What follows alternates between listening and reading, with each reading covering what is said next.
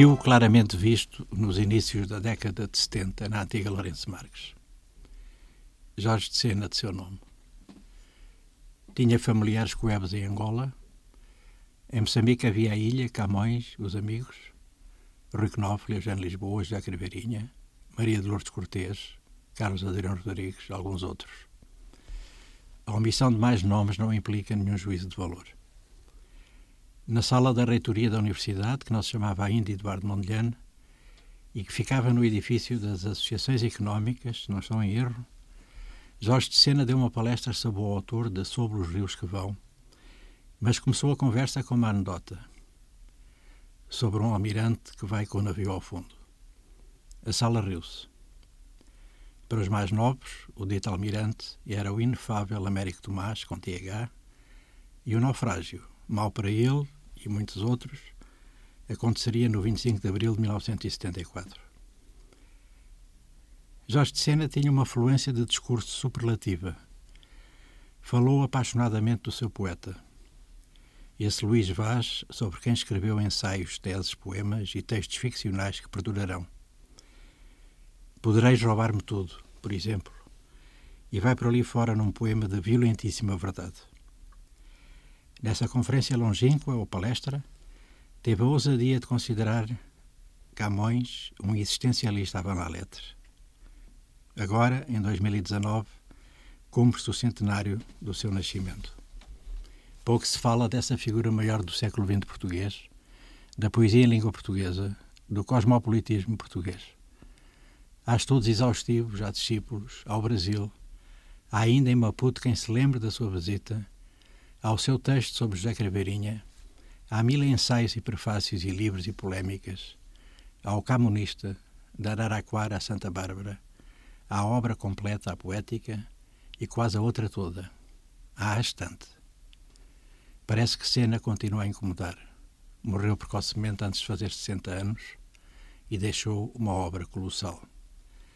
Ramalho Ianes convidou-o para um 10 de junho, expulso da data o ofensivo apodo de Dia da Raça, onde Sena fez um discurso memorável sobre a liberdade, a livre, como diria Rambaud.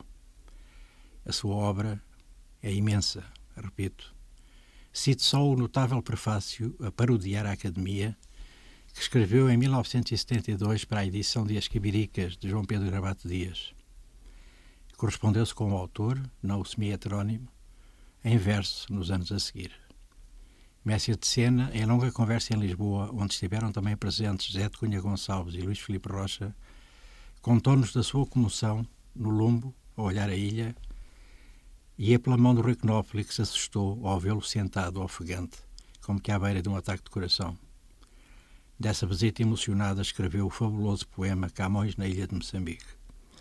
Tinha as suas muitas raivas literárias, era incisivo. Ajustou contas nas famosas dedicácias. Traduziu magnificamente Faulkner, Emily Dickinson, Cavafis, tantos outros. Colaborou nos Cadernos Caliban. Ao despeito pelo desprezo da sua pátria, acrescentava uma amizade cultivada, como se comprova na belíssima correspondência com Sofia de Melbreiner. Uma epistolografia imensa também com outros autores. Desconfiava de gênios, se fossem adolescentes ou quase, como Rambaud, e escreveu sobre o surrealismo, não obstante navegar por outras águas. Quando ventava o siroco, o seu, escrevia assim. De uma poesia em estilo do Largo da Portagem, em Coimbra. De uma poesia esperam tanta coisa e logo desesperam se não ousa. Mas a poesia nada tem a ver com isso. Ela não diz, nem faz, nem está sequer ao teu ou ao meu serviço. Serão visões da paz, aquilo que ela traz, mas quanta guerra para falar nisso. Uma só coisa ela terá, se for, e espero desespera, conforme o meu, o teu, o nosso amor. Inverno ou primavera, e sempre uma outra dor. Isto em 1960. A indicação em estilo do Largo da Portagem não é inocente.